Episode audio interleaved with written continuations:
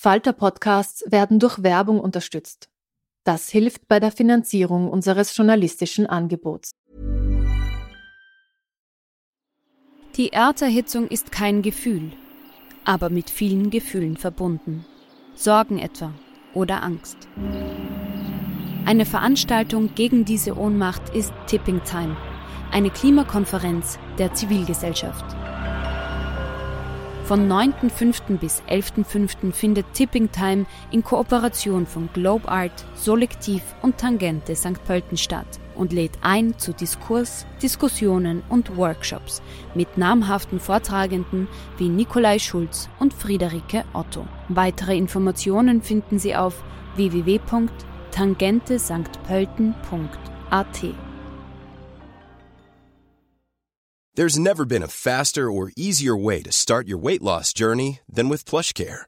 PlushCare accepts most insurance plans and gives you online access to board-certified physicians who can prescribe FDA-approved weight loss medications like Wigovi and Zepbound for those who qualify. Take charge of your health and speak with a board-certified physician about a weight loss plan that's right for you. Get started today at plushcare.com slash weight loss. That's plushcare.com slash weight loss. plushcare.com slash weight loss.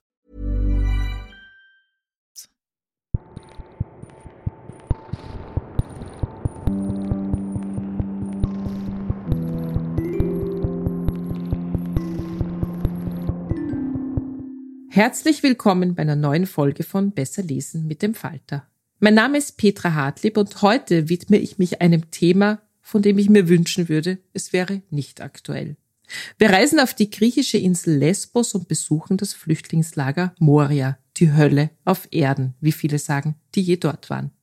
Das Lager ist inzwischen abgebrannt, die Probleme sind geblieben, wie uns Helge Ulrike Hayams in ihrem Buch Denk ich an Moria auf beklemmende Weise erzählt.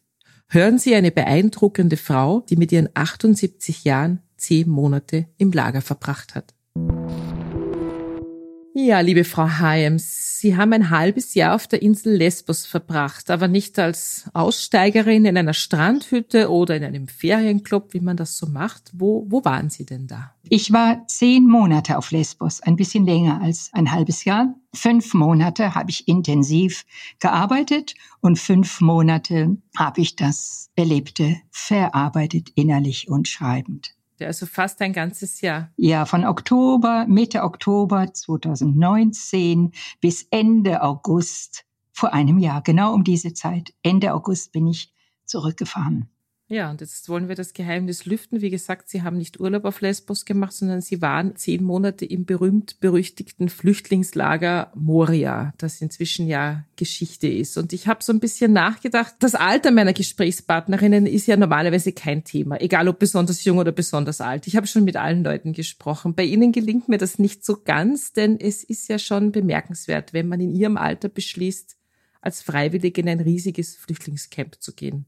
Sie sind Jahrgang 1942. Was hat Sie denn dazu gebracht? Was war der ausschlaggebende Moment? Der ausschlaggebende Moment, es gab zwei, aber der wirklich ausschlaggebende Moment war meine Begegnung mit Yannis Berakis, die ich auch beschreibe im ersten Kapitel, einem griechischen Fotografen, dessen Bilder mich so berührt haben, dass ich mir innerlich gesagt habe, ich will dahin oder ich muss dahin. Und zwar völlig alterslos. Da habe ich überhaupt nicht an mein Alter gedacht. Ob 14 oder 40 oder 80 spielt bei so einer Frage dann gar keine Rolle. Überhaupt nicht. Naja, es gibt viele 80-Jährige, glaube ich, sage ich jetzt mal, die vielleicht uns zuhören, die sagen, das wäre mir rein körperlich zu anstrengend. Ich würde, ich ja. setze mich dem nicht mehr aus. Also das ist schon bemerkenswert, sage ich jetzt mal. Also Sie haben recht. Gut, es ist ein Privileg, sich das leisten zu können, das Ticket zu kaufen, sich ein Zimmer zu mieten, sich dort hm. zu versorgen, frei zu sein von laufenden Verpflichtungen. Es ist auch ein Glück, laufen zu können, also gesunde Füße zu haben, stehen zu können und das Glück habe ich. Dafür bin ich auch sehr dankbar. Das sage ich mir auch jeden Tag, dass ich dankbar dafür bin. Was ich auch sehr bemerkenswert fand, ist, es kommt in einem Kapitel vor, dass ihre Enkelin sie dann besucht hat. Und ja. ich habe dann rausgelesen aus dem Text, dass die Enkelin erst 14 war. Die hatte gerade ihren Geburtstag gefeiert, ein paar Tage vorher. Das ist auch bemerkenswert, dass sie sozusagen als Großmutter ihrer 14-jährigen Enkelin sage ich jetzt einmal ganz bewusst, zumuten, ich meine das positiv, aber zumuten, ja. dahin zu fahren. Das heißt, sie trauen ja. ihrer 14-jährigen Enkelin sehr viel zu. Ja, sie wollte auch. Sie wollte auch. Ich habe ich hab mehrere meiner Enkel gefragt. Sie war die einzige, die es absolut wollte, auch gegen Widerstand ihrer Umgebung. Die Onkels und Tanten haben alle gewarnt, aber wir haben es gewagt. Und ich hatte selber persönlich ein sehr sicheres Gefühl für mich selber und meine unmittelbare Umgebung. Und deshalb habe ich ihr das auch zugemutet. Und sie war immer unter meinem Flügel, ja, sag ich mal. Und ich habe sofort unserem Security-Leiter gesagt, hier, nimm sie unter deine Fittiche, also behüte sie besonders. Also sie war immer unter Beobachtung, auch unter Bewahrung, sagen wir mal, in unserer Organisation, als sie da eine Woche voll gearbeitet hat. Ja toll. Also ich glaube, viele hätten sie gerne als Großmutter, wenn sie das jetzt hören. Das Aber toll. solche Enkel muss man auch haben, solche Enkel. Das waren Glücksmomente. Ja, ich habe gar stimmt. nicht geahnt vorher, wie eng man mit Enkelkindern kooperieren kann und in Einklang sein kann. Das lerne ich erst jetzt so langsam mit dem Alter. Sie haben ja wahrscheinlich auch eine Verbindung zu diesem Enkelkind, weil es gemeinsam mit ihr dort war, wenn es jetzt auch nur eine Woche war, weil Sie beschreiben ja auch in Ihrem Buch. Zwei Wochen war Zwei Wochen, ja, entschuldigen ja. Sie. Sie beschreiben ja auch in dem Buch, wenn man einmal so an einem Ort war, man kann es kaum Außenstehenden erzählen. Also es ist so schwierig zu vermitteln, was man da erlebt hat. Das heißt, Sie haben jetzt einerseits natürlich diese Verbindung zur Enkelin, weil die hat das genau gesehen und gleichzeitig haben Sie aber auch ein, ein Buch geschrieben. Also das heißt, Sie gehen raus mit dieser Erfahrung. Ja. Haben Sie das Buch geschrieben, um mehr ein bisschen um Ihre Erlebnisse zu verarbeiten oder um, um Leuten auch Hilfestellung zu geben, die vielleicht auch sowas machen? Oh, eine schöne Frage. Frau Hartlieb, es war ein Gemisch, beziehungsweise es war gar nicht immer pure Reflexion, warum schreibe ich. Ich musste einfach schreiben. Ich will noch ganz kurz sagen, unsere Organisation ist ja abgebrannt. Und dann war Lockdown und da musste ich schreiben, entweder nach Hause oder schreibend auf der Insel bleiben. Mhm. Sie sind von Ihrer Geschichte her Psychoanalytikerin und Erziehungswissenschaftlerin. Hat Ihnen das bei Ihrer Arbeit geholfen? Oh ja, ohne jeden Zweifel. Jetzt nicht die Bücher, die ich gelesen habe, aber ich würde sagen, die Art der Beobachtung. Also beobachten war mein Hauptauftrag. Das habe ich gar nicht gesagt und ausgeplaudert. Das wussten nur meine allerengsten Freunde. Aber das habe ich auch so als Auftrag, dieser, diese, dieses Wort Zeugnis ablegen, das wir ja aus so vielen Zusammenhängen kennen. Mhm. Und auch der Fotograf Janis Berakis hat immer von, davon gesprochen, Zeugnis ablegen mit, mit den Mitteln, die ich habe. Und der eine fotografiert, der andere macht das. Ich kann nur schreiben. Mhm. Sie haben sich, wenn man den Lebenslauf ein bisschen studiert, eigentlich Zeit Ihres Lebens mit Kindern beschäftigt, mit deren Entwicklung, mit deren Seelenleben, mit dieser Herzensbildung. Wird man da nicht, ich frage jetzt wirklich ganz naiv, wird man da nicht verzweifelt und sprachlos, wenn man im 21. Jahrhundert in einem europäischen Land Kinder so leben sieht wie in diesen Flüchtlingscamps? Ja, verzweifelt waren wir oft, sehr oft sogar. Und wir haben uns immer wieder aufgerichtet, selber oder gegenseitig auch sehr viel, indem wir sagten, wir sind hier in Lesbos, um für die anderen da zu sein. Und da können wir nicht verzweifelt mhm. da niederliegen. Mhm. Also das haben wir, das war ein richtig starkes Band und ein Auftrag, der, der uns jeden Tag geleitet hat. Und sprachlos, ja, haben Sie recht, eigentlich könnte man nur weinen. Und das haben wir ja auch oft getan. Und in der ersten Fassung meines Buches erschien das Wort weinen auch noch viel, viel öfter. Meine Tochter Judith, die das Lektorat gemacht hat, hat es dann oft gestrichen, damit es nicht zu viel wird. Also wir haben viel geweint, ja. Aber ja, ich habe meine Sprache so reduziert, das Ganze oder so wenig, dass dem Ganzen auch gerecht werden mag. Alle Mittel mit meiner Sprache in einer gewissen Zeit. Mehr konnte ich nicht ausdrücken. Jetzt im Nachhinein würde ich gerne noch Kapitel reinschreiben. Da fällt mir noch viel, mir ist mir noch viel, viel, viel eingefallen. Aber in der Zeit, in der ich schrieb, konnte ich nicht mehr in Sprache bringen. Ja, das Eindrucksvolle ist ja an diesem Buch, dass es ja ein wirklich kleines Buch ist, das Sie da geschrieben haben, also circa 150 Seiten. Und trotzdem haben Sie so viele Themenbereiche angeschnitten, die ich so noch nirgendwo gelesen habe. Und wenn man die Überschriften alleine anschaut, dann merkt man, dass der Zugang kein faktenorientierter ist, sondern ein sehr emotionaler. Da gibt es eine Überschrift, die heißt Lidl. Dann gibt es ja. eine Überschrift, die heißt Busfahrer, Häkeln, ja. Husten, Meer. Ja. Es führt jetzt zu weit, das zu erklären. Wir wollen ja auch, dass die Hörerinnen das Buch lesen und ich kann es wirklich jedem nur ans Herz legen. Aber warum haben Sie genau diesen Zugang gewählt, diesen emotionalen Zugang eigentlich, kann man sagen? Ja, Sie sagen emotional, Frau Hartlieb. Ich würde sagen, diese Wahrnehmungsart. Ich habe so viel verschiedene Dinge gesehen. Am Morgen treffe ich Müllmänner, am Nachmittag Busfahrer, mittags stehe ich vor Lidl. Also ich habe so viel Eindrücke gewonnen, die teilweise gar nicht zusammenpassten und jeweils dann ein kleines Kapitel brauchten. Verstehen Sie, was, was ich meine? Ich verstehe sehr gut, was Sie meinen. Es ist wie, wie ein Mosaik. Es ist ein reines Mosaik. Und im Grunde, wie viele Steine sind es? 30? Ich weiß gar nicht, wie viele Kapitel.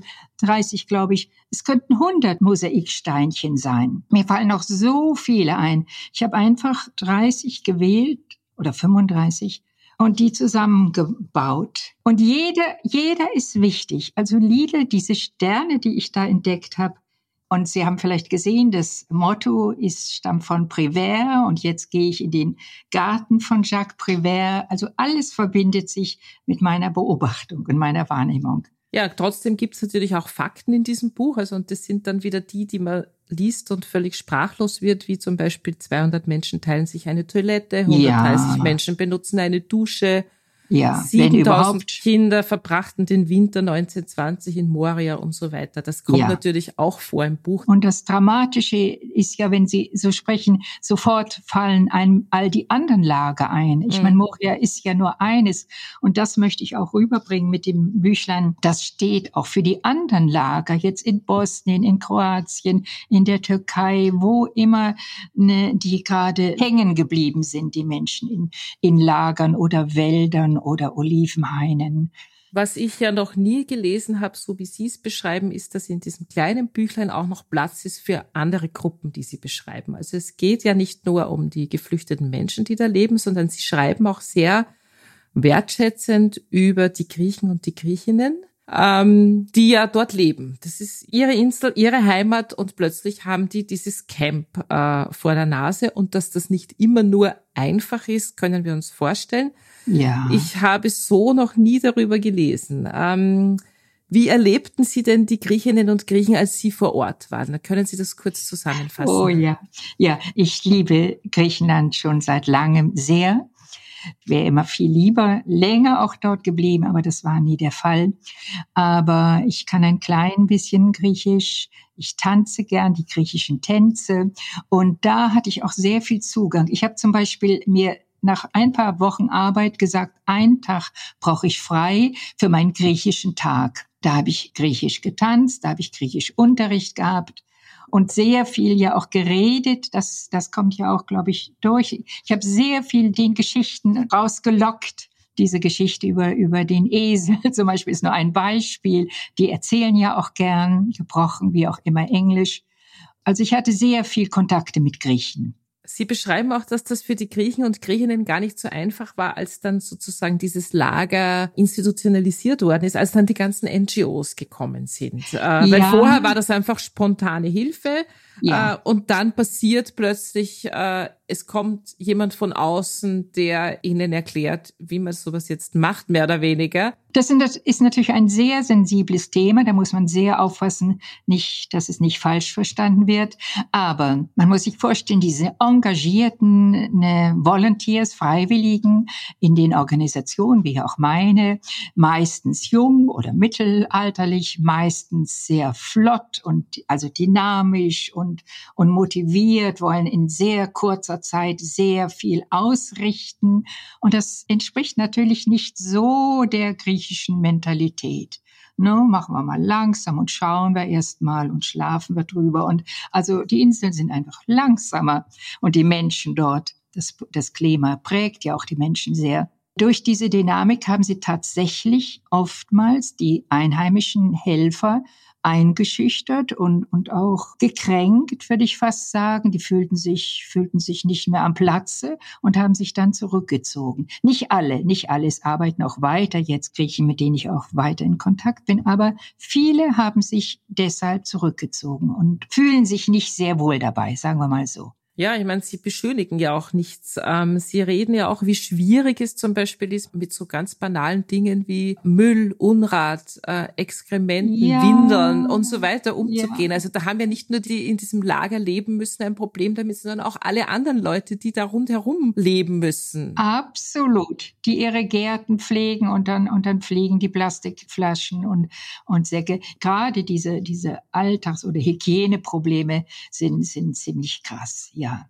Nein, bei der großen Zahl, ne, das, das steht ja auch im Buch, es waren teilweise über 20.000 und die Hauptstadt Mytilene, also die Hauptstadt von Lesbos, hat 27.000 Einwohner, wenn ich mich nicht irre. Also muss man sich mal vorstellen, zwei Drittel Menschen lagern vor der Stadt. Ne? Und das Lager selbst hat ja nur Platz für 3000, hatte, es ist ja abgebrannt, wie wir alle wissen, hatte Platz für 3000 offiziell. Also 17.000 Menschen schwemmen und lagern drumherum. Und dass das auf die Menschen in der Stadt und in den Dörfern eine Wirkung hat, ist ja dann dazu die andere Religion, na, da wird das auf einmal wieder, flammt das wieder auf, also auch diese religiösen Unterschiede. Aber das nur angedeutet, das weiß, weiß man ja auch. Es gibt noch eine Stelle in Ihrem Buch, da habe ich beim Lesen ein bisschen innegehalten und kurz nachgedacht und mir gedacht habe, wow, die Frau Hyams, die traut sich was. Sie scheuen sich nicht davor, die Lebensbedingungen in diesen großen Flüchtlingslagern mit jenen in Konzentrationslagern oder Gulags zu vergleichen. Und das ist sicher nicht unumstritten.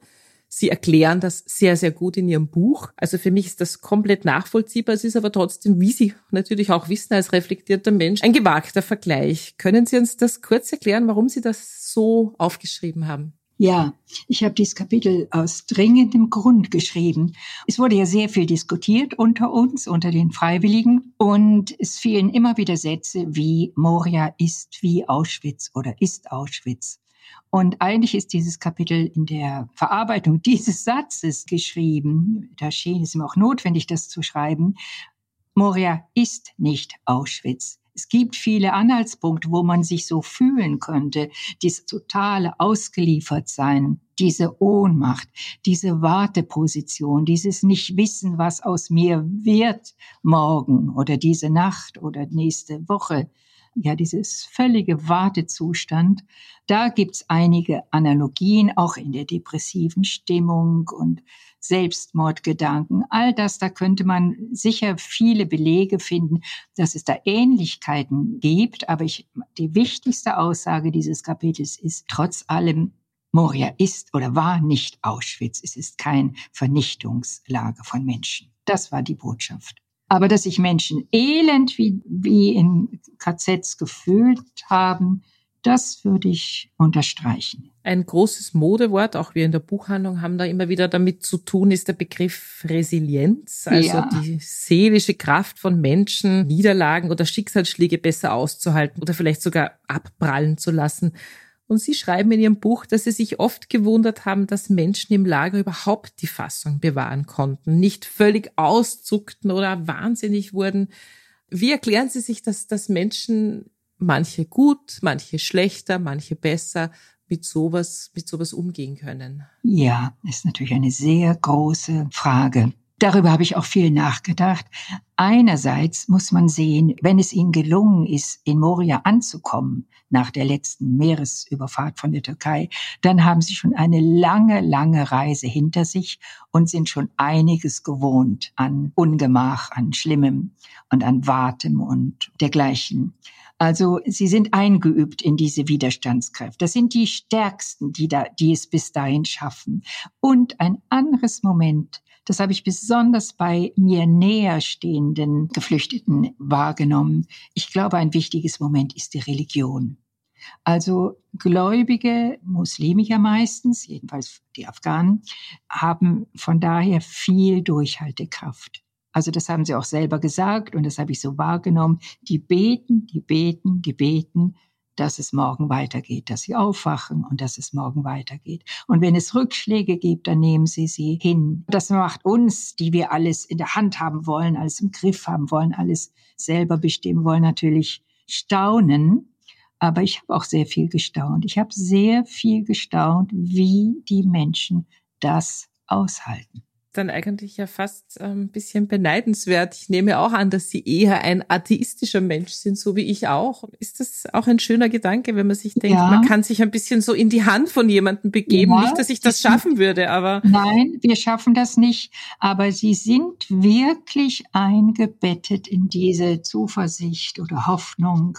Davon bin ich überzeugt, ja. Ja. ja, das Lager Moria ist ja, wie wir wissen, abgebrannt. Sie bezeichnen diesen Brand auch als, als logische Konsequenz, sozusagen, da musste was passieren. Äh, da gehen wir jetzt nicht drauf ein, das führt einfach zu weit. Das ist ja auch ein Politikum, ein, es ist ein riesiges Politikum. Politikum. Ja. Es ist jetzt natürlich wieder wahnsinnig aktuell mit dem, was gerade in Afghanistan passiert. Äh, unsere österreichische Bundesregierung tut sich gerade wieder damit hervor, ja. dass wir sicher keinen einzigen Afghanen und auch keine Afghanin aufnehmen können in diesem Land, ja. weil wir schon so, so überflutet sind von äh, fremden Menschen. Das heißt, Lager bleiben aktuell, wird es immer geben. Was man immer wieder hört von den Politikern ist, dass die diese Lebensbedingungen in solchen Lagern auch damit rechtfertigen, dass sie sagen, damit die überhaupt aufhören zu kommen, müssen sie ja. hören, dass es denen, die hier sind, ganz, ganz schlecht geht, weil sonst kommen ja. immer mehr. Was ja. antworten Sie auf so einen Satz? Also wenn ich frech wäre, würde ich sagen, das ist ein Witz. Und wenn ich normal spreche, das ist völlig falsch. Also diese Abschreckungsgeschichte, dass es in einem äh, griechischen oder türkischen Lager schlecht sei, beeinflusst niemanden bei seiner Entscheidung für die Flucht.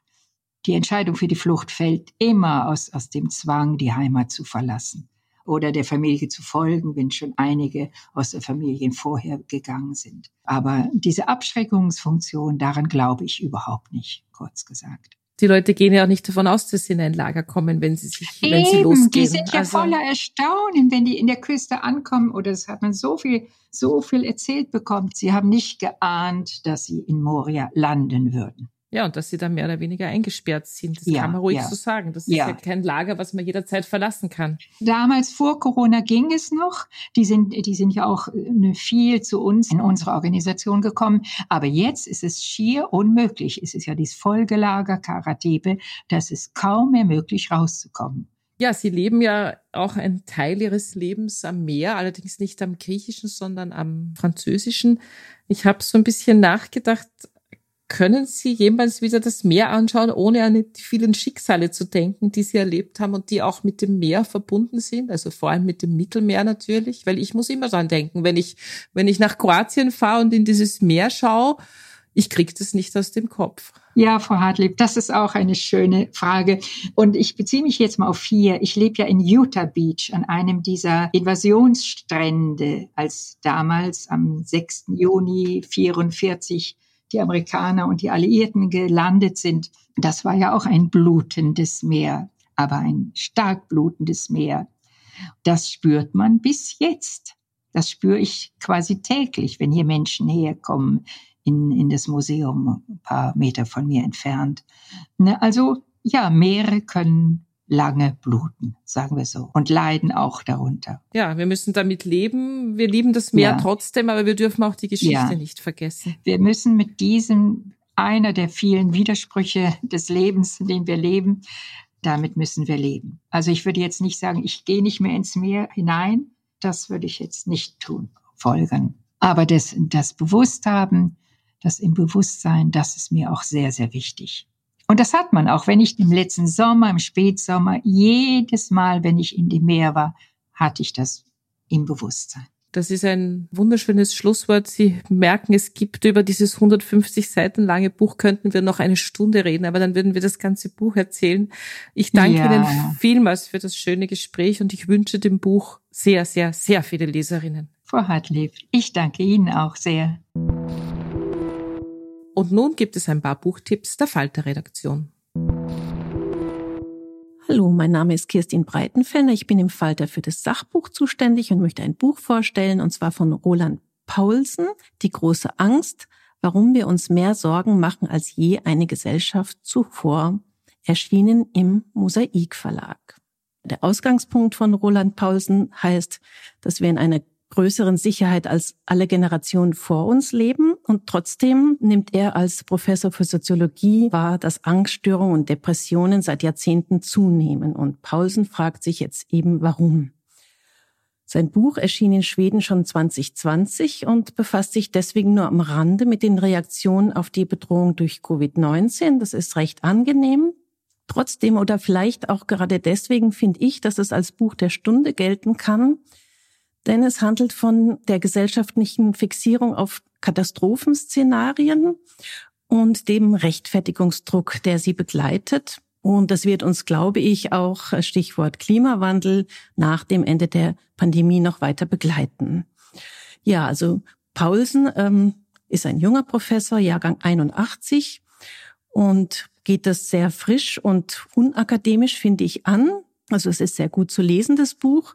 Und sein Kernthema sind Was wenn Fragen. Was wäre, wenn bei Covid? Was wäre, wenn ich mich anstecke? Oder was wäre, wenn zu wenig getan wird, um die Covid-Pandemie aufzuhalten?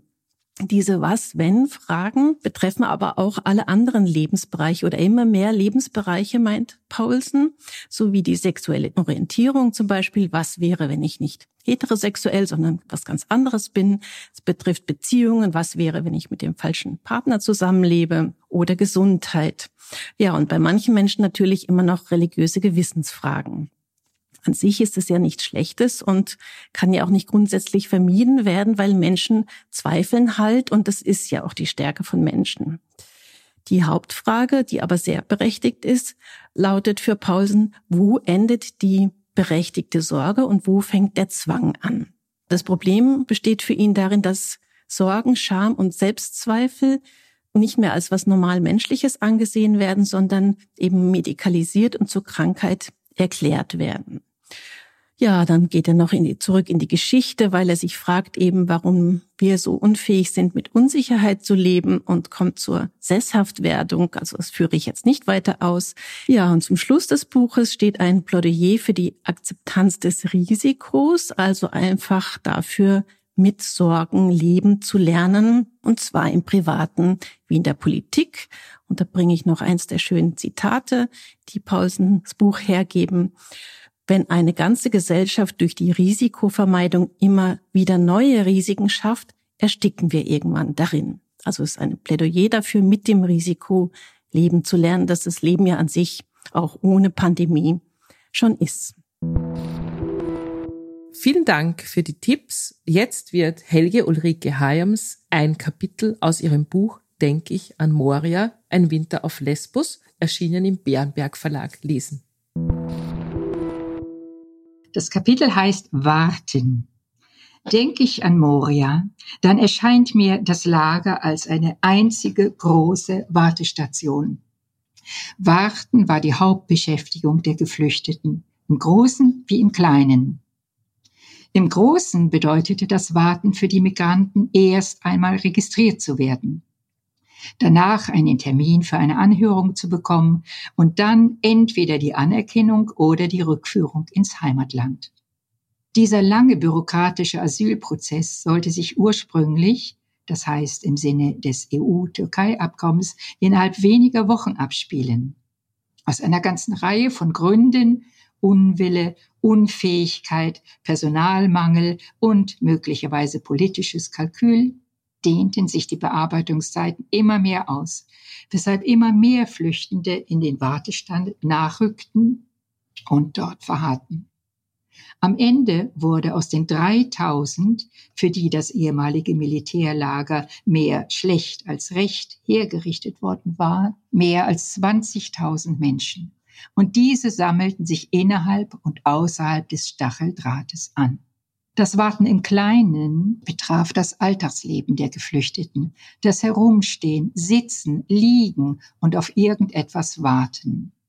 Das Anstehen fürs Essen dreimal täglich, stundenlang, das Warten auf eine freie Toilette, die man allerdings mit 100 bis 200 Menschen teilen musste.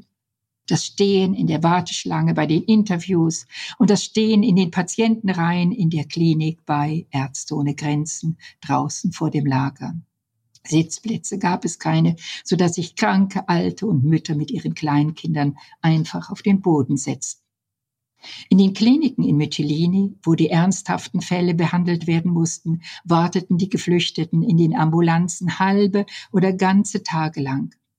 Wie oft sah ich in den Kliniken diese endlos langen Menschenschlangen.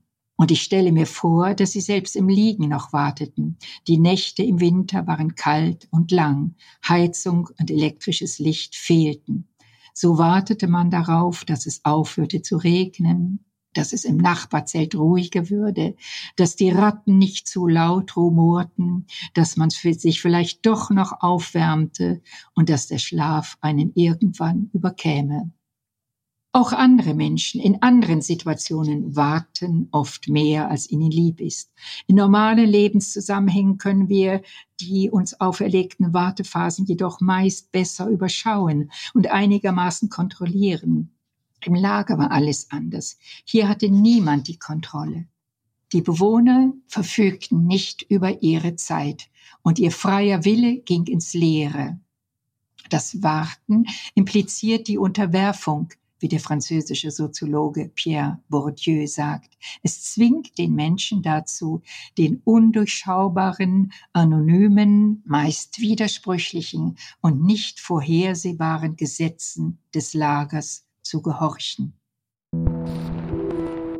Das war's auch schon wieder mit Besser lesen mit dem Falter für heute. Unser Gast war Helge Ulrike Hayams mit ihrem Buch Denk ich an Moria. Wir hoffen, es hat Ihnen gefallen. Abonnieren und bewerten Sie uns bei Apple Podcasts, bei Spotify oder in der Podcast-App Ihrer Wahl. Alle Informationen zu den einzelnen Büchern bekommen Sie auch auf falter.at slash Buchpodcast oder in den Shownotes zu jeder Episode. Alle zwei Wochen gibt es eine neue Folge. Ich freue mich auf das nächste Mal.